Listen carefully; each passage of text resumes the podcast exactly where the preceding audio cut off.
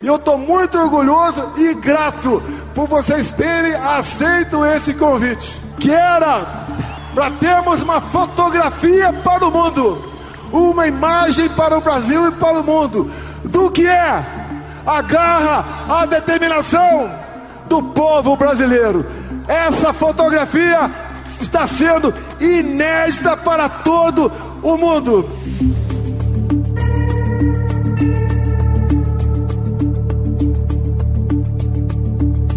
Neste domingo, apoiadores de Jair Bolsonaro realizaram uma manifestação na Avenida Paulista, em São Paulo, em defesa do ex-presidente, que é investigado pela Polícia Federal por uma suposta tentativa de golpe de Estado. Manifestantes foram ao ato vestidos de verde e amarelo e com bandeiras do Brasil e de Israel. Diferentemente de outras manifestações bolsonaristas, faixas e cartazes com ataques ao Supremo Tribunal Federal não foram vistos.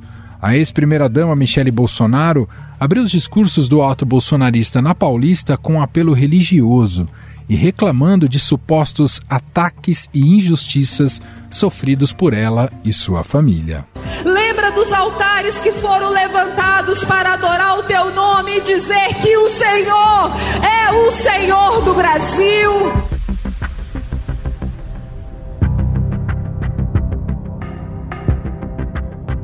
Apesar de poupar críticas ao Supremo, os manifestantes proferiram gritos pedindo o impeachment do presidente Luiz Inácio Lula da Silva.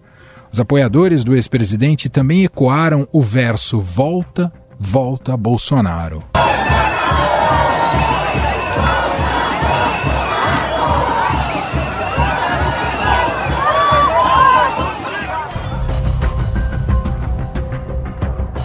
Manifestação na Paulista foi bancada pelo pastor evangélico Silas Malafaia, que estimou desembolsar cerca de 100 mil reais para arcar com toda a estrutura do evento, como fornecimento de água, instalação de grades e transmissão pela internet e seguranças privados. O líder religioso utilizou o espaço para atacar Lula pelas falas sobre Israel. Ao presidente Lula que fez o Brasil ser vergonha no mundo inteiro.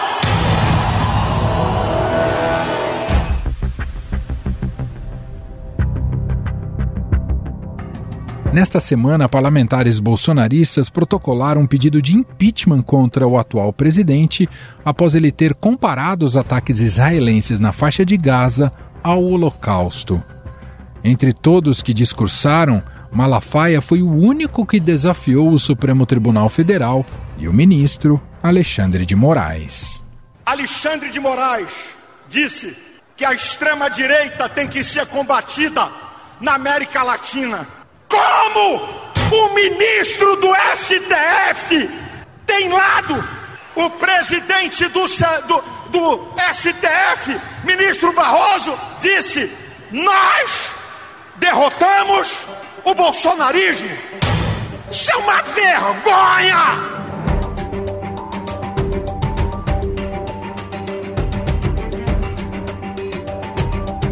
Estavam presentes no ato os governadores Tarcísio de Freitas, com quem Bolsonaro se hospedou na capital paulista, Ronaldo Caiado, de Goiás, e Jorginho Melo, de Santa Catarina, além de senadores, deputados federais e estaduais de diversos estados brasileiros. O governador de São Paulo agradeceu ao ex-presidente pela sua carreira política e afirmou que eles sempre estarão juntos. Durante seu discurso, Tarcísio de Freitas lembrou dos feitos de Jair Bolsonaro e afirmou que ele representa um movimento. E aí vamos lembrar das coisas que aconteceram nesse período. Quem lembra que a água chegou no Nordeste, que a água chegou no Ceará, que a água chegou em Pernambuco, que a água chegou em Oiticica, no Rio Grande do Norte? Quem lembra aí? Você não é mais uma pessoa, você representa um movimento, você representa todos eles que aprenderam, que descobriram que vale a pena brigar pela família, que vale a pena brigar pela pátria, que vale a pena brigar pela liberdade.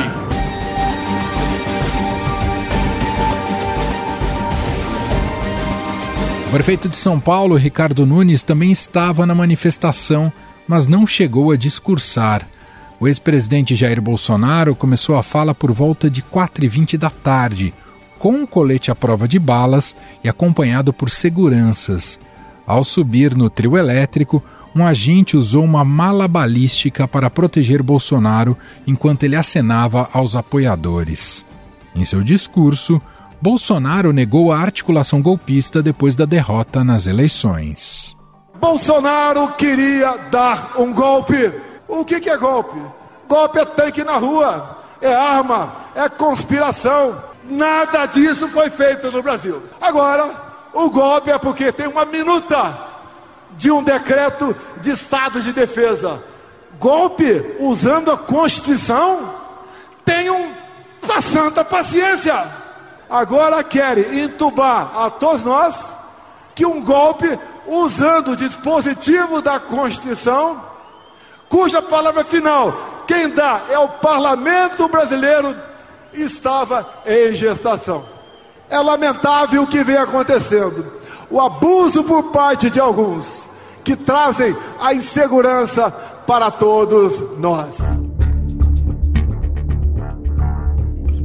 O ex-presidente ainda pediu anistia a presos por participação nos ataques antidemocráticos contra as sedes dos três poderes no 8 de janeiro de 2023, ao dizer que busca uma pacificação do país.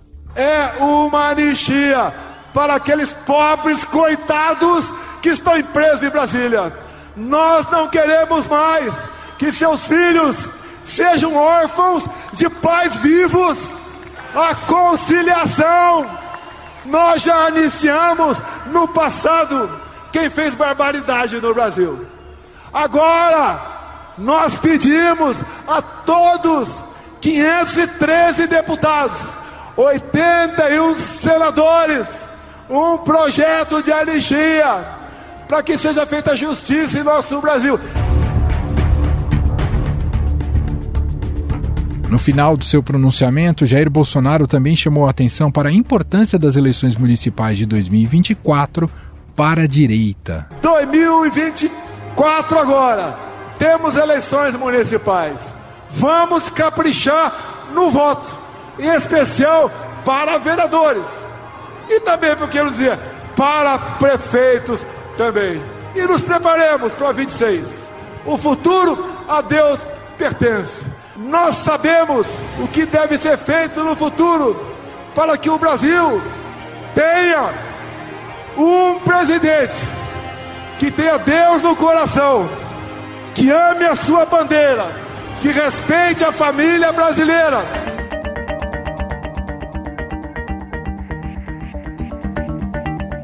Bolsonaro foi aconselhado a evitar subir o tom contra o STF para não piorar a situação jurídica dele e de aliados.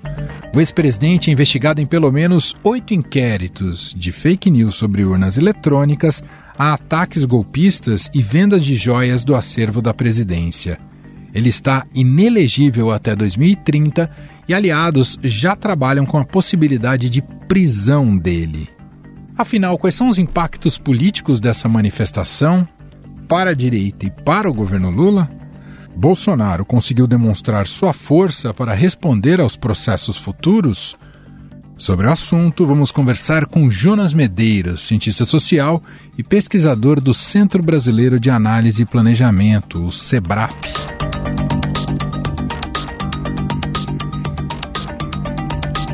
Olá, Jonas, tudo bem? Seja muito bem-vindo por aqui. Olá, Emanuel. É, como vai? É um prazer estar aqui. Muito obrigado pela oportunidade. Jonas, a fotografia que o Bolsonaro idealizou, ele conseguiu, né? Avenida Paulista lotada, comportada, trajando verde e amarelo, um pouco do azul e branco da bandeira de Israel, sem ataques evidentes à democracia ou ao STF. Começo te perguntando em que medida essa demonstração de força popular pode servir como boia de salvação ao ex-presidente? É, eu acho que a gente pode dizer que uh, existe uma espécie de sucesso parcial na manifestação. Eu fui fazer observação nos protestos de novembro e dezembro do ano passado. Protesto de, de novembro, em termos quantitativos, a gente tem dados, era um pouco mais de 10 mil pessoas, segundo é, um levantamento do monitor é, digital do, do, debate político, é, professores da EASH USP, o Márcio Moreto e o Paulo Hortelado. É, o protesto de dezembro teve uma queda quantitativa, significativa, para menos da metade, 5 mil pessoas. E ali na minha análise eu já dizia: bom, eles estão aqui apostando numa massificação que não está vindo. E a gente pode dizer que hoje uh, ocorreu uma massificação, eu acho que a gente ainda não tem dados para quantificar exatamente, nem do monitor, nem dados da PM, pelo menos que eu saiba. O que eu posso dizer em termos de série histórica, inclusive de contraste de observações de outros protestos bolsonaristas que eu fui, é, é que a gente pode dizer com alguma certeza, por conta da dificuldade da circulação na Paulista, nas paralelas é, e nas ruas ao redor, que tinha mais gente do que os protestos de 2022, tanto o 7 de setembro quanto o protesto, que é o único quantificado que a gente tem na frente do quartel, do Comando é, Militar do Sudeste, na cidade de São Paulo. Uh, e eu diria que foi um pouco menor do que o protesto de 7 de setembro de 2021, que foi o maior dessa, dessa série histórica da observação. Então a gente pode dizer, na verdade, que, em termos quantitativos, uh, houve uma certa superação daquela ressaca que a extrema-direita estava vivendo pós 8 de janeiro. Né? Então, uh, o esforço de convocação, e eu acho que o fato de Bolsonaro ser a, o convocador oficial e pessoal, e não Silas Malafaia ou então outros líderes de movimentos conservadores ou reacionários, isso fez uma diferença muito grande para a mobilização das pessoas. Então, acho que a primeira coisa que a gente pode dizer é que quantitativamente houve uma massificação, uh, certamente não da ordem que estava sendo esperada pelo Silas Malafaia de 300 mil, ou então do Fábio Weingarten de 500, 600 ou 700 mil. Mas certamente é surpreendente que na a ressaca pós 8 de janeiro foi superada em termos de quantificação e massificação, o que não resolve a, a vida do Bolsonaro. Só dando um primeiro dado é, quantitativo, a gente precisa fazer uma análise qualitativa dos outros aspectos desse protesto de hoje. No discurso do Bolsonaro, houve aquela natural vitimização né, de políticos que são alvos de investigação.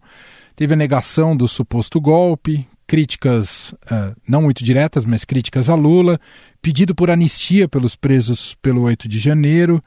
Digamos, Jonas, que foi algo dentro do script e, e de alguém que possui pouco arsenal para reverter essa a sua situação, especialmente pelas condições jurídicas que ele enfrenta atualmente? Acho que sim. É, ele tem uma dificuldade uh, de sair de um discurso ambivalente. Né? Em outros momentos, o Bolsonaro tem um discurso muito mais explícito, agressivo, belicoso, ofensivo, tanto em termos retóricos quanto em termos de ataque às instituições democráticas, né? Por conta do cerco do STF do Alexandre de Moraes, justamente no pós-8 de janeiro, o 8 de janeiro tem um peso muito grande de deslegitimação da ação coletiva desse campo reacionário por conta, enfim, do que aconteceu em Brasília e dos desdobramentos políticos e jurídicos. E o Bolsonaro, em algum momento, até fala, eu, ele, ele explicita que ele não pode dizer o que ele gostaria de falar, Sim. quem sabe, vocês sabem o que eu gostaria de falar, então ele trabalha nessa ambivalência, e essa ambivalência eu leio como desmobilizadora. Uh, então, quando ele fala sobre o estado de sítio, por exemplo, uh, primeiro quando ele fala do golpe, né? Golpe é tanque na, nas ruas. Só que as pessoas, os patriotas, a campanha dos patriotas de contestação do resultado eleitoral de 2022 era a favor da existência de tanques nas ruas. Do mesmo jeito que ele fala, bom, o estado de sítio não só não foi dado, a ambivalência é não foi dado. Por outro lado, é um instrumento constitucional. Então ele está dizendo, não foi dado, mas poderia ter sido dado. E essa ambivalência é complexa para ele, porque a gente tem dados de survey, né? Mais de um terço da população se declara a favor do estado de sítio. Então, qual é a minha, nesse momento, eu consegui chegar justamente nesse local da Avenida Paulista que tinha uma densidade maior, eu não consegui chegar perto do carro de som, mas tinha um equipamento de som que estava reverberando o discurso do Bolsonaro nessa hora, eu estava bem no meio das pessoas e dava para sacar que também essa ambivalência está sendo recebida de uma forma quase melancólica pelas pessoas. Vou pegar um pouco desse aspecto, uh, que eu li um artigo seu justamente descrevendo uh, um pouco dessa, da maneira como essa direita vem se organizando no, nos atos. Você fala até das dinâmicas sobre ah, carros de som, vários ou um único só. Silas Malafaia virou o grande estrategista de como é, organizar esses atos pró-Bolsonaro da extrema-direita, Jonas?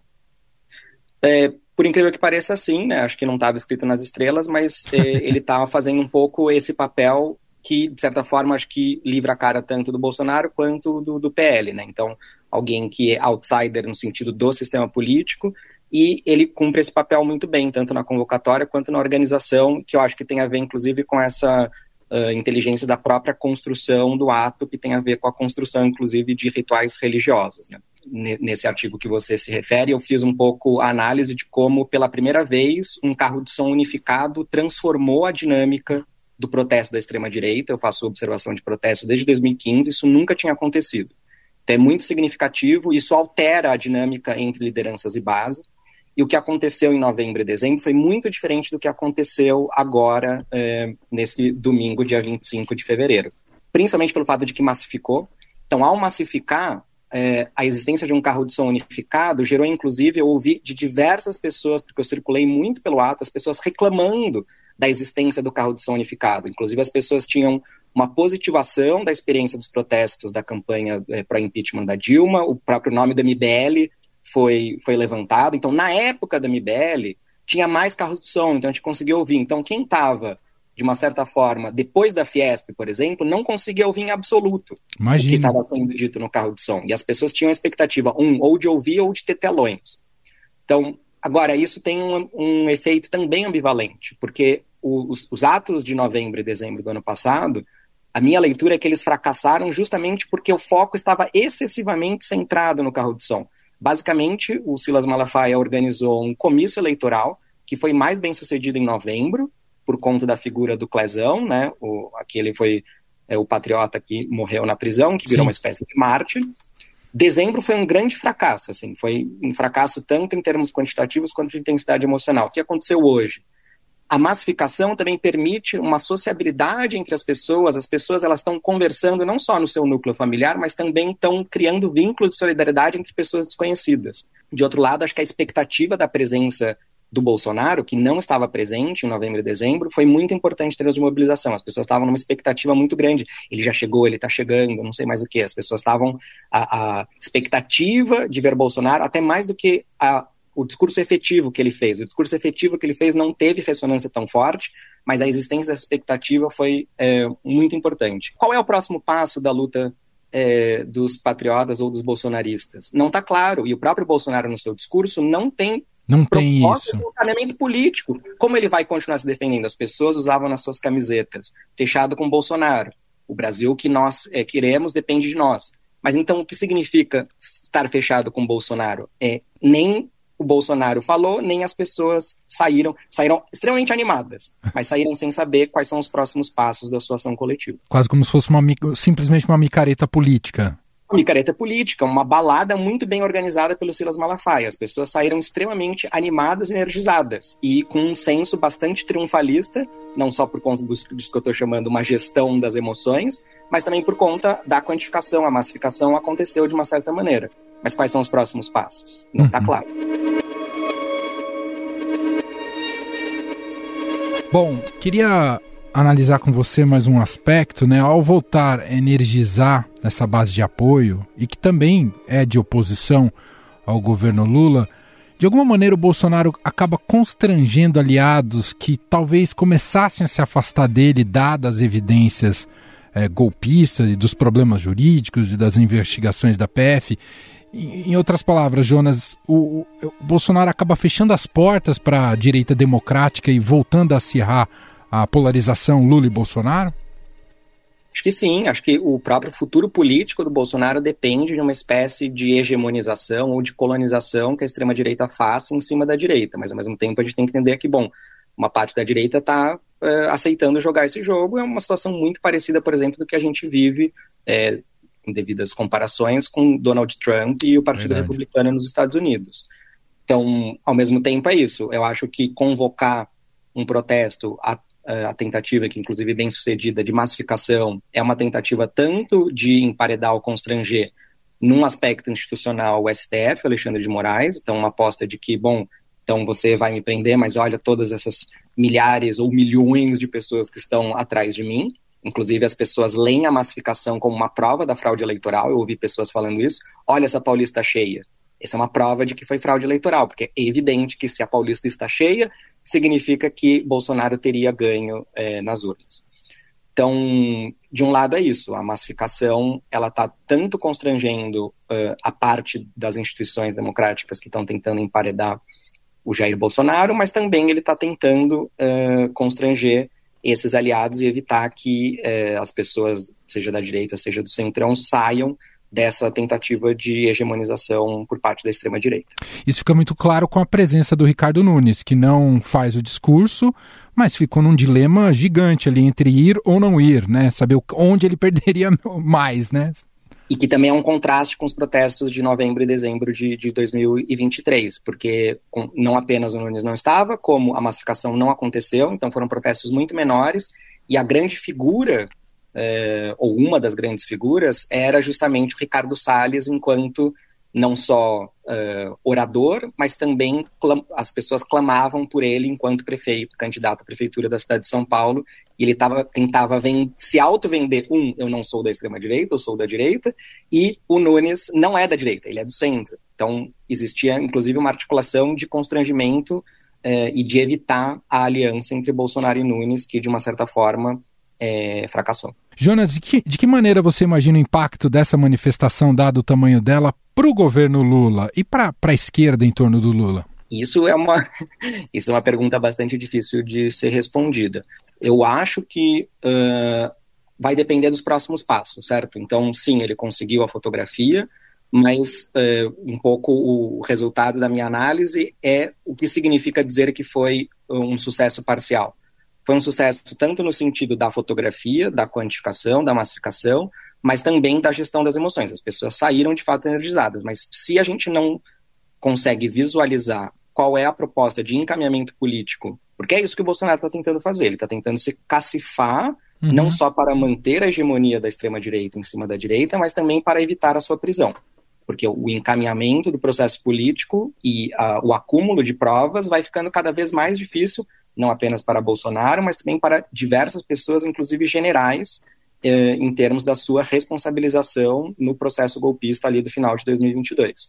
Então, as pessoas na, na rua estão justamente para evitar esse encaminhamento político dele sair preso. Mas não sabemos, é, acho que a história está completamente em aberto, isso depende qual vai ser o impacto para o governo Lula e para a esquerda, que também está com bastante dificuldade de mobilização de pessoas nas ruas. Então, de uma certa forma, essa massificação e essa gestão racional, não burocrática das emoções, é, mostra uma vitalidade do, do campo reacionário, de Jair Bolsonaro, mas ao mesmo tempo não é claro, e eu acho que não é claro nem para o próprio Jair Bolsonaro quais seriam os próximos passos, né? Senão ele teria é, encaminhado hoje no, no carro de som. Isso é muito interessante, né? Esse dado de uma máquina política estratégica da direita em termos de engajamento, mobilização e de tomada das ruas que hoje funciona e que sempre foi um monopólio da esquerda. Essa chave aparentemente parece que mudou no Brasil efetivamente, não é, Jonas? Eu diria que mudou, mas ao mesmo tempo eu sempre contextualizo. Isso é um pouco a história do Brasil pós-2013 e até se a gente for pensar um pouco antes, tem na verdade uma intensificação da ocupação das ruas. Então, eu não há. Óbvio que existe um pouco essa quebra do monopólio das ruas pela esquerda, mas ao mesmo tempo o contexto pré e pós 2013, também tem a ocupação das ruas por novos atores da esquerda. Então, na verdade, o que aconteceu nos anos 2010 é o que eu chamo, é um conceito da sociologia dos movimentos sociais, de um ciclo de protestos, é uma intensificação dos conflitos na sociedade brasileira. Agora, o que é interessante, que a gente tem que seguir de uma forma muito próxima, é um pouco o que aconteceu antes do 8 de janeiro e o que aconteceu depois do 8 de janeiro. Então, também tem não só uma intensificação, mas uma radicalização do autoritarismo da extrema-direita, né? Acho que a gente tem que dizer de forma muito clara que o que aconteceu ali em outubro de 22 até o 8 de janeiro foi uma campanha golpista da contestação do resultado das eleições. E nessa radicalização houve a mobilização de ação direta, de desobediência civil, inclusive de violência política, inclusive atentados, um, pelo menos um atentado terrorista. O 8 de janeiro foi, um, um, de, de, uma certa forma, o ápice desse processo, mas isso teve um rescaldo, é, uma dificuldade de legitimar a ação coletiva. Hoje, eu também acho que estava muito claro, e eu vi pessoas fazendo é, lives e transmissões nos seus celulares, e as pessoas falavam assim, uma das falas era, o que é um, o que é um o fato de hoje? Dois pontos, nós voltamos.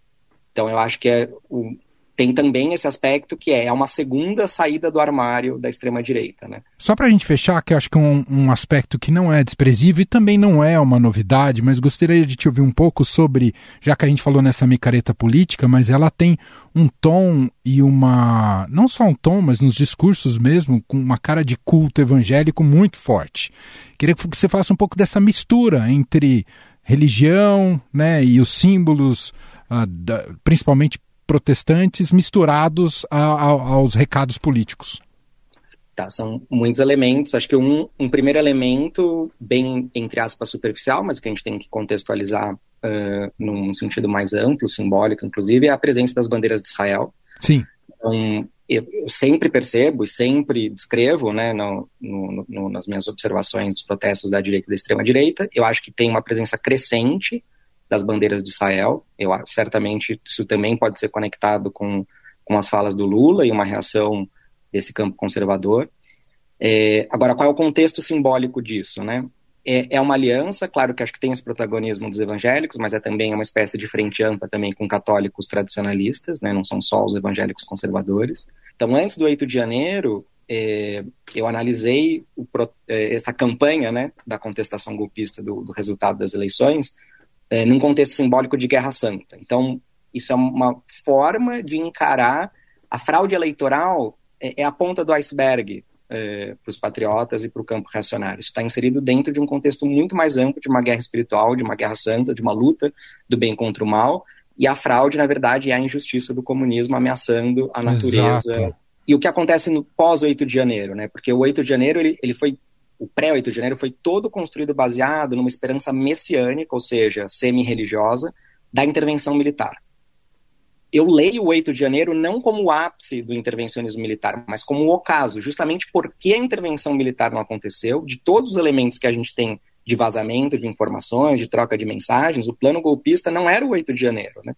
Conforme o, o Exército e as Forças Armadas, de certa maneira, decepcionaram as expectativas golpistas desse campo reacionário, o pós-8 de janeiro é construído numa lacuna, numa ausência, não existe mais. Ninguém fala mais o nome das Forças Armadas, porque o diagnóstico hoje do campo reacionário é que os generais são melancias, eles são verdes por fora, vermelhos por dentro. Tem essa acusação de que o, o, o, atual comandante, né, o Tomás Paiva, seria petista desde criancinha, o Braga Neto fala isso, né? Então, conforme tira, tira-se da equação as Forças Armadas e o intervencionismo militar, o que sobra e aí sobra, de um lado, essa aposta na massificação das ruas, mas também uma espécie de expectativa de uma justiça divina. Muito bem, sensacional. Nós ouvimos aqui o cientista social, pesquisador do SEBRAP, Jonas Medeiros, gentilmente aqui atendendo a nossa reportagem, que cumpriu um trabalho não só acadêmico de cientista social, mas de repórter também nessas manifestações em loco que traz ainda mais riqueza para sua análise. Obrigado, viu, Jonas? Eu que agradeço pela oportunidade, estou sempre à disposição. Estadão Notícias.